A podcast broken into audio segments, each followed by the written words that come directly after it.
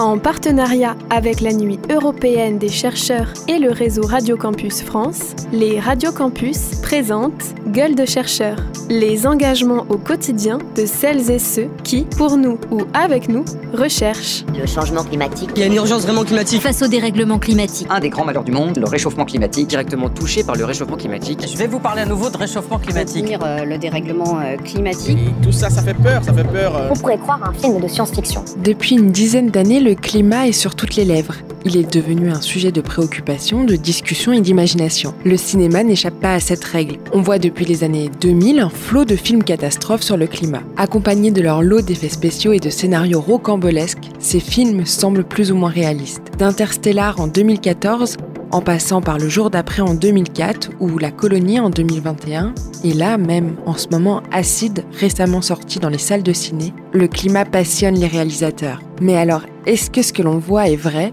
Le chercheur Olivier Planchon a enquêté. Gueule de chercheurs. Bonjour Olivier Planchon, vous êtes chargé de recherche en climatologie au CNRS. Vous travaillez sur la circulation atmosphérique locale, ses variations et ses changements. Vous vous intéressez aussi aux risques qui découlent de ce changement climatique. Et là, à Dijon, pour la Nuit européenne des chercheurs 2023, vous donnez une mini-conférence sur l'étude de la façon dont le climat est décrit dans les films catastrophes, dystopiques et post-apocalyptiques. Alors, les films catastrophes, on voit à peu près tout ce que c'est. Les films dystopiques, ben, j'imagine que c'est le contraire d'utopique. Hein. C'est des scénarios euh, de, enfin, les scénarios de ces films sont souvent des récits fictifs qui se passent dans des sociétés ou un monde plutôt sombre. Oui. Et enfin, les films post-apocalyptiques, ben, on imagine que c'est des films dont l'histoire se déroule après la catastrophe. Exactement.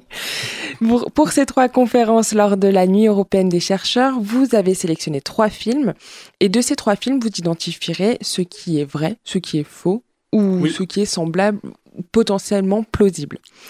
Alors, déjà, première question, pourquoi avoir accepté cet exercice un petit peu de pop culture? Enfin, c'est pas vraiment un travail de labo comme on l'imagine, si? Il y a des chercheurs qui travaillent spécifiquement sur ces sujets-là. Hein. D'ailleurs, j'en ai cité quelques-uns dans l'article que je vous ai mis en, accès. Euh, moi, par contre, euh, c'est plus pour le fun, disons, euh, parce que bon, il y a, plusieurs circonstances. Bon, j'aime bien ce genre de film. J'aime aussi les films de science-fiction. Euh, et euh, l'idée remonte à plusieurs années déjà, euh, quand je travaillais à Rennes. Euh, à Nantes, euh, il est organisé tous les deux ans, je me souviens bien, des conférences en lien avec Jules Verne, puisque comme vous le savez peut-être, Jules Verne est né à Nantes. Et donc, ce sont des conférences spécialement consacrées à la science-fiction.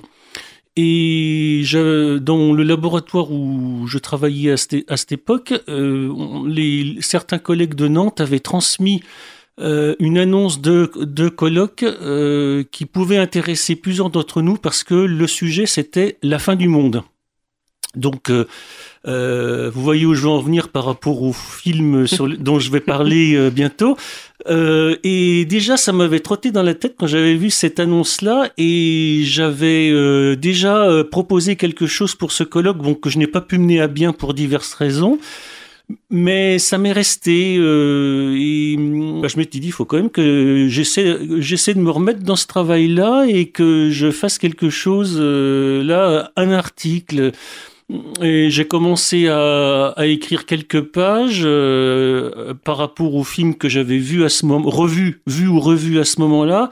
Et j'ai proposé à certains de mes collègues d'y participer. Certains de vos collègues, on peut peut-être les, les, citer. Il y a alors, Benjamin Paul. Alors, donc, dans le laboratoire où je travaille, il y a Benjamin Paul qui, lui, euh, travaille aussi sur des problèmes de variabilité climatique, circulation atmosphérique et qui... Euh, qui est alors lui il est fan de science-fiction et puis spécialement de la guerre des étoiles. Bon ah euh...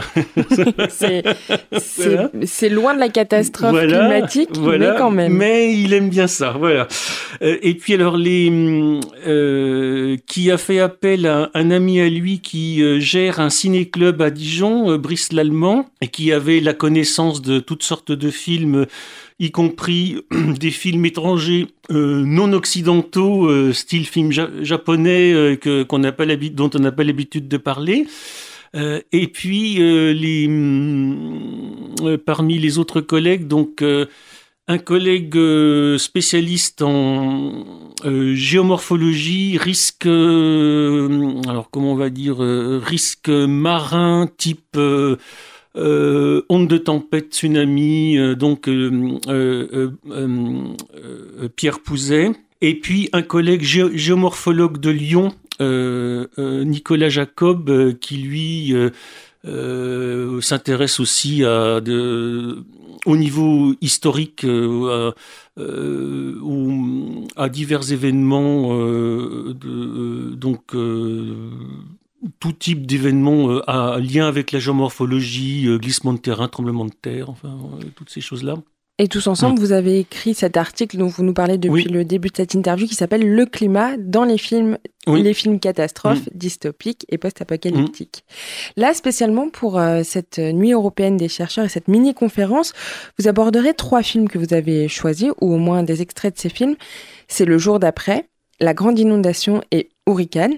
Pourquoi avoir choisi ces films, outre le fait bien sûr qu'ils abordent bah, des catastrophes euh, climatiques? Pourquoi bah, les avoir choisis? Les deux organisateurs qui sont venus me voir avant les vacances, on avait discuté de quel film sélectionner parce qu'en un quart d'heure, 20 minutes, euh, évidemment, je n'allais pas parler des 55 films qui sont euh, traités dans l'article. Et l'idée, c'était ce qu'on avait convenu, c'était de sélectionner deux ou trois films euh, qui euh, portent sur des sujets voisins les uns des autres. Euh, voisins par rapport à, la problématique qui est traitée. Donc, dans ces trois films-là, ce qui est commun, ce sont des, des films qui parlent à un moment ou à un autre, que ce soit le sujet principal ou l'un des sujets, de submersion marine. Euh, donc, euh, ce qui permet, euh, bah, ce qui permettra, j'espère, d'abréger un peu le, discours en allant de l'un à l'autre de ces films pour bah, faire la, comparaison de la façon dont le, phénomène est, est, décrit, montré, analysé d'un film à l'autre. Olivier Planchon, je vous propose qu'on écoute un extrait et qu'on se retrouve juste après. L'hémisphère nord doit son climat tempéré à l'effet du courant atlantique nord. La chaleur émise par le soleil arrive à l'équateur et est diffusée au nord par l'océan. Mais le réchauffement global fait fondre les calottes polaires, ce qui perturbe ce courant chaud de surface. Il pourrait même carrément l'interrompre. Si cela arrive un jour, ce sera la fin de notre climat tempéré. C'est un extrait du film Le jour d'après, donc que vous allez présenter euh, à la mini-conférence pour la Nuit européenne mm. des chercheurs. Dans cet extrait du film, donc d'après Jack Hall, euh, qui est paléoclimatologue, il explique que la catastrophe climatique, enfin en tout cas une, euh, une catastrophe climatique va s'annoncer. Son discours paraît très scientifique, mais est-ce qu'il est plausible? Alors, ce qui est intéressant avec le jour d'après, c'est que le fond euh, euh, est, extrait de théories euh, scientifiques tout à fait sérieuses. Après, ben, comme dans tous les films qui sont décrits, libre au réalisateur d'aller de rester près de la réalité scientifique ou alors de s'en écarter plus ou moins librement. Donc, dans, le cas du jour d'après, effectivement, ce dont il parle là précisément euh, dans, le, dans, son, discours, c'est du, problème du risque du changement dans la circulation euh, océanique dans l'océan Atlantique Nord. Donc ça, on sait que c'est quelque chose qui varie hein, euh, selon les époques. Et ce dont il parle, ça serait d'un un ralentissement tel que euh, la circulation d'ouest serait perturbée euh, au point de, de, de générer euh, un retour de, du froid dans l'hémisphère nord. Bon, on sait que ça s'est déjà produit. Alors, ce qu'il faut bien préciser, c'est que le, le, personnage en question dans le film, il est paléoclimatologue. Il hein. faut bien préciser ça parce que ce dont il parle, ce sont des phénomènes dont on a des, des, références de, dans le passé de, donc de ce retour de froid. alors évidemment, c'est quelque chose qui, dans les faits, se déroule sur plusieurs centaines, voire milliers d'années. Et là, dans le film, ça se déroule en quelques jours. J'allais l'aborder, cette question du temps rapide dans les films. C'est vrai que rapidement, enfin, un film, ça dure quoi Une heure et bah demie, deux euh, heures Donc rapidement, on est euh, face tout de suite au, problème climatique. Est-ce que ça, c'est possible? J'imagine quand même qu'on va venir. Moi, j'aime bien quand je revois ce film-là et quand j'en parle euh, à droite à gauche, dire, oh ben, finalement, c'est une bonne vague de froid comme les États-Unis en connaissent chaque hiver. Hein, et le phénomène de submersion marine qu'on voit dans le, à New York, bah, c'est c'est quelque chose qui se produit. Hein, c'est euh, les vagues de froid, les tempêtes de nord-est, comme, on dit, euh, comme on dit là-bas, hein, les north-easters et qui peuvent produire ces fameuses submersions marines. Alors évidemment, dans le film, la, vague, elle est, elle est imposante, mais euh, Manhattan, qui est situé au niveau de la mer, est exposé à ce risque-là de façon tout à fait réelle. Donc si je résume, le jour d'après, c'est plausible. C'est une théorie plausible qui pourrait même se passer à Manhattan directement. Oui, oui. Mais, c'est peut-être pas en, deux heures de temps. Non, non, non, non, non, non. c'est et puis euh, l'intensité du phénomène, oui, c'est quand même euh, euh, très très fantaisiste. Hein, mais le fond de l'histoire, on a des choses tout à fait. ça, disons que ça repose sur des théories scientifiques. Mm. Est-ce que, est que du coup, pour en revenir à cette question de temporalité, est-ce que ce genre de phénomène, mais des phénomènes aussi qu'on pourrait voir euh, par exemple dans Flood, dans la grande inondation, on, on voit euh, jamais arriver la catastrophe? Est-ce que ce serait plausible? Enfin, j'imagine quand même qu'avant une telle catastrophe, on va avoir des changements climatiques sur un temps long avec un réchauffement, euh, des, aléas climatiques euh, réguliers comme on peut le connaître en ce moment, non? Alors dans le cas de Flood, euh, ce qu'il faut bien signaler déjà, c'est que parmi tous les films qu'on a référencés dans l'article, c'est le plus sérieux de tous par rapport à la façon dont il est traité. Bon, en dehors de après, bon, euh, euh, euh, pour que ça fasse pas trop trop documentaire, il y a comme dans tous les autres films les histoires de famille hmm. très classiques, les euh, euh, le, le, euh, les, les, crises d'adolescence des uns et des autres. Enfin bon, ça c'est bon, c'est histoire de faire un petit peu un peu sensible. Hein. Mais dans le cas de Flood, la tempête qui provoque la, la submersion de Londres, elle est elle est euh, on le voit au début du film, les météorologues l'ont bien vu, l'ont bien vu arriver. Après, le problème, c'est que euh, ben, c'est un problème qui subsiste encore dans la météorologie euh, actuelle, quoi. C'est-à-dire mmh. que les trajectoires des dépressions, on les connaît maintenant relativement bien, mais un petit décalage imprévu euh, ben, peut euh, éventuellement provoquer la catastrophe qui se produit dans ce film et qui est inspiré d'un phénomène qui s'est déjà produit en 1953. Hein. donc euh, ben, ça c'est plausible aussi. Hein. le fait de ne pas prévoir au, au kilomètre près la trajectoire d'une dépression c'est quand même pas une science tout à fait, tout à fait exacte. Hein. Bien sûr. Il y a aussi d'autres euh, problèmes. Euh, c'est par exemple les, scientifiques qui sont peut-être pas assez écoutés. On va écouter un extrait d'un film qui est sorti il y a pas longtemps, en 2022. Il s'appelle Don't Look Up. Excusez-moi, vous trouvez qu'on n'a pas été assez clair? On est en train d'essayer de vous dire que notre planète est sur le point d'être détruite. Euh, eh bien, en fait, c'est notre manière de faire ici. Vous savez, on dédramatise les mauvaises nouvelles. C'est vrai, ça aide à faire passer la pilule, je trouve. Peut-être que la destruction de l'intégralité de notre planète, c'est pas censé être fun. Peut-être même que c'est une information plutôt terrifiante.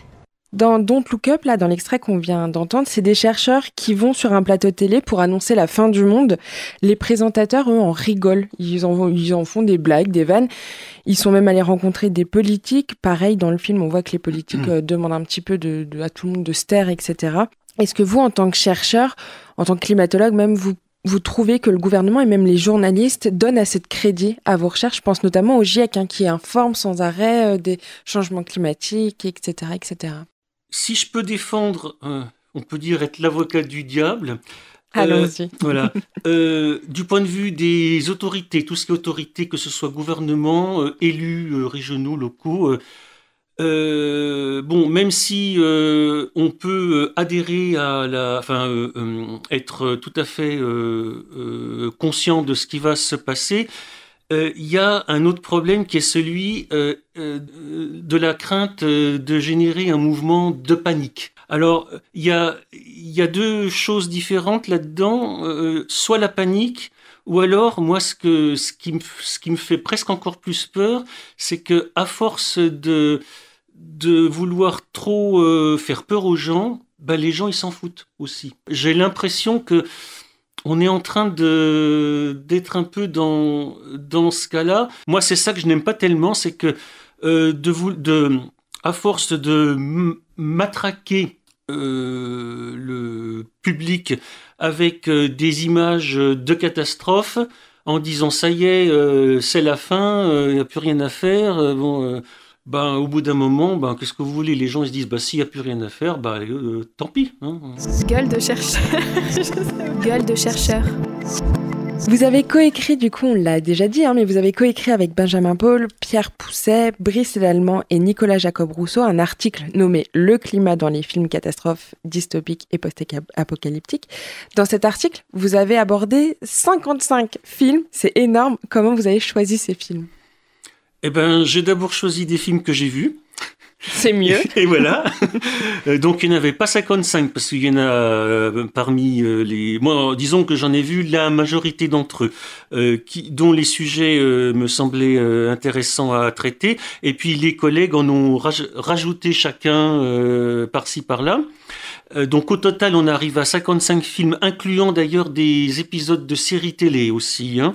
Euh, finalement, on a abouti à un, plan où euh, on a d'abord des films où le climat ou la météorologie pour les, événements ponctuels est vraiment au cœur du sujet, et puis petit à petit, on dévie vers des films où le climat n'est plus le cœur du sujet, mais sert ben, de sert de décor.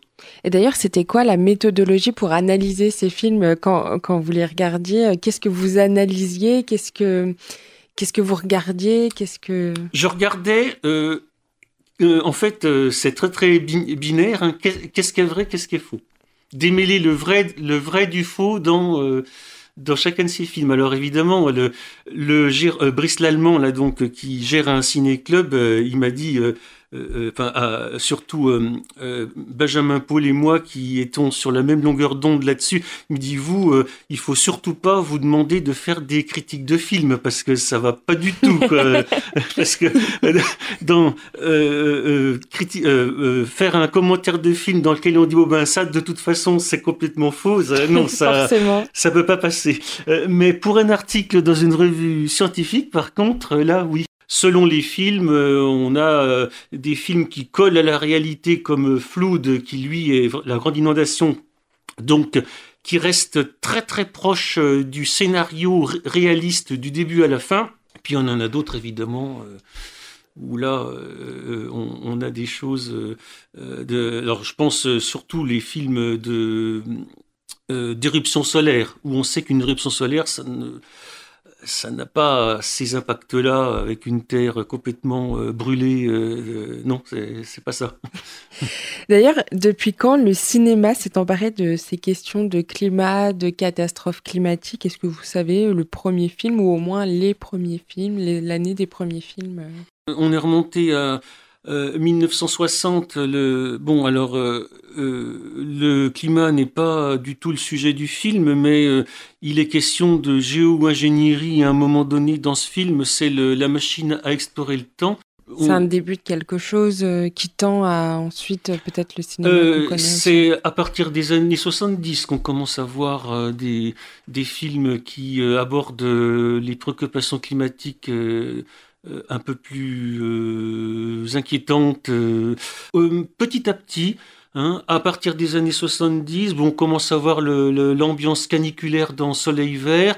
Hein. C'est un film de 1973, 12, 13. Et puis, au fil du temps, euh, au fur et à mesure qu'on commence à parler euh, du réchauffement, on voit apparaître petit à petit des films euh, qui montrent le problème de plus en plus, comment dire, violemment. Hein, euh, bon, dans le milieu des années 90, là, il y en a un qui me vient en tête. Euh, bon, là, c'est pas du tout réaliste, mais c'est fondé là-dessus. C'est euh, Waterworld. Hein. Bon, alors là, la, Terre devient une planète océan. Bon, on sait qu'évidemment, même si toutes les calottes glaciaires fondaient, on n'aboutirait pas à ça. Hein. les années 2000, là, ça, on peut dire que ça explose ce genre de film, là, de façon euh, encore plus violente. Euh. Et vous, dernièrement, euh, quel film sur les catastrophes climatiques se rapproche le plus, enfin, quel film vous avez regardé, hein, et qui se rapproche le plus de la réalité de ce qui pourrait se passer dans un avenir plus ou moins proche d'ailleurs? Bah, Ça dépend de. si vous, ça dépend de quel style, c'est-à-dire dans les films, dans les films catastrophes, comme je vous l'ai dit tout à l'heure, le plus, le plus sérieux, c'est la grande inondation. Maintenant, dans les films dystopiques et post-apocalyptiques, alors on m'a déjà posé la question euh, et bah, je réponds toujours la même chose, c'est qu'en fait, euh, il faut plutôt voir euh, ce qui est le plus vraisemblable, c'est un scénario multi, multifacteur, c'est-à-dire où le climat n'est pas le seul, n'est pas le seul en cause. Il y a eu en 1972 ce qu'on a appelé le, rapport Meadows, publié par euh, un groupe de, scientifiques, le Club de Rome, et qui avait alerté ben, le monde entier sur la croissance effrénée à cette, époque. Parmi ces, problèmes, euh, bon, bien sûr, la croissance effrénée, on pense à la, surexploitation des, ressources, il y avait la surpopulation, euh, et, puis euh, le, problème du climat qui commence à pointer du doigt, enfin qu'on commence à pointer du doigt à ce moment-là.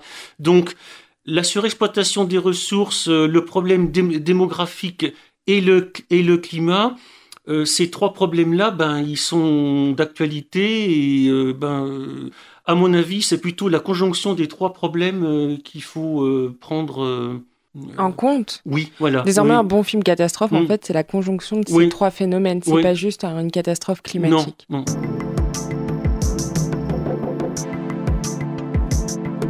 On parlait de, crise démographique. Récemment, euh, en début du mois de septembre 2023, sur une chaîne de télévision, l'ex-président Nicolas Sarkozy a dit ça.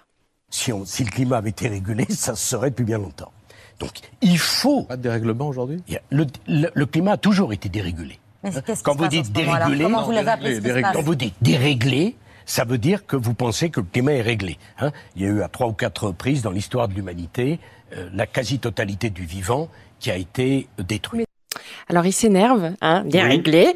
Est-ce que le climat a toujours été dérégulé ou déréglé comme il le dit? Alors, ce qu'il dit, c'est pas faux. Euh, mais bon, c'est un petit peu raccourci, quoi. Donc, faut, faut voir. Euh, euh, en fait, c'est un problème de, pas de temps. C'est-à-dire, euh, à un pas de temps euh, de 10 000 ans, euh, on a un climat très, très stable jusqu'à maintenant. Mais par contre, si on regarde dans le détail, on a eu des fluctuations climatiques, par exemple ce qu'on a appelé le petit âge glaciaire, cette période assez perturbée, fraîche et, humide sur l'hémisphère nord entre 1300 et 1850. Euh, bon, évidemment, les gens qui ont vécu à l'époque se sont pas rendus compte qu'ils étaient dans un petit âge glaciaire. Pour eux, c'était le climat qui vivait à leur époque. Hein. Alors, euh, euh, par contre, il faut bien dire que quand on parle de dérèglement climatique, c'est quelque chose de sérieux. Quoi, je veux dire, c'est pas des paroles en l'air. Hein. Il y a bien un problème surtout avec les phénomènes extrêmes. Alors bon, qui ne sont pas forcément plus fréquents, enfin du moins pour l'instant on n'a pas de, comme j'ai dit, on n'a pas assez de recul pour savoir s'ils sont plus fréquents ou pas, euh, mais peut-être euh, un risque pour que ces phénomènes euh, soient plus, plus violents, dévastateurs et meurtriers aussi. Ces phénomènes-là, ils ne sont peut-être pas plus fréquents, mais ils, sont plus ils ont tendance à devenir plus intenses. Nicolas Sarkozy, au début du mois, sur la même chaîne de télé et au même moment, il disait ça aussi. Mais derrière les combats environnementaux, il ne faut pas qu'on nous resserve la vieille soupe d'extrême gauche contre l'économie de marché. Donc, la vérité de, de tout ça, c'est que la première source de pollution mondiale, c'est la surpopulation. Donc il explique dans cet extrait que le réchauffement climatique, le changement climatique, etc., c'est dû notamment à la surpopulation. Est-ce que, d'après vous, c'est la seule raison de ces changements climatiques, de ces catastrophes climatiques? Ben non, enfin en tout cas il dit deux choses là dans ce que vous m'avez fait écouter. La première chose c'est l'histoire de euh, l'extrême gauche anti anticapitaliste. Alors là il se trouve qu'il y a quelques jours il y a eu une interview de Jean Jouzel, hein, qui est membre du, du GIEC, et qui a dit euh, que euh, le, le capitalisme était incompatible avec la lutte contre le changement climatique. Alors là, bon, euh, euh, bon, en fait, je suis d'accord avec lui, mais je préfère ne pas, euh, ne pas épiloguer dessus. Non, parce que je n'ai pas les compétences suffisantes pour donner un avis. Oui. voilà, voilà, voilà. alors pour la la démographie, je, il faut bien dire ce qui est. S'il y a trop de monde sur Terre, bah, au bout d'un moment, il n'y a, a, plus de ressources suffisantes. Alors maintenant, le lien avec le climat, là par contre, euh, il n'est pas, euh, il est pas du tout évident parce que les pays les plus pollueurs, ce, ne sont pas forcément ceux qui sont les plus peuplés. Hein. donc euh, là, c'est beaucoup plus compliqué que ça. Bon, enfin, si ça peut, si ça peut rassurer. d'après des études démographiques faites ces dernières années, la population mondiale devrait atteindre son maximum, en, je crois, en 2042 ou 2043, quelque chose comme ça, et baisser après. Donc peut-être que là, tous les problèmes seront réglés. Peut-être. Je, n'en suis pas sûr. Hein, en parlant de problèmes réglés, est-ce qu'on peut encore stopper le réchauffement climatique ou même euh, les catastrophes qui pourraient découler de ce réchauffement climatique ou est-ce que c'est trop tard? Est-ce que nous ferons face à ce type de catastrophe que prédisent les films?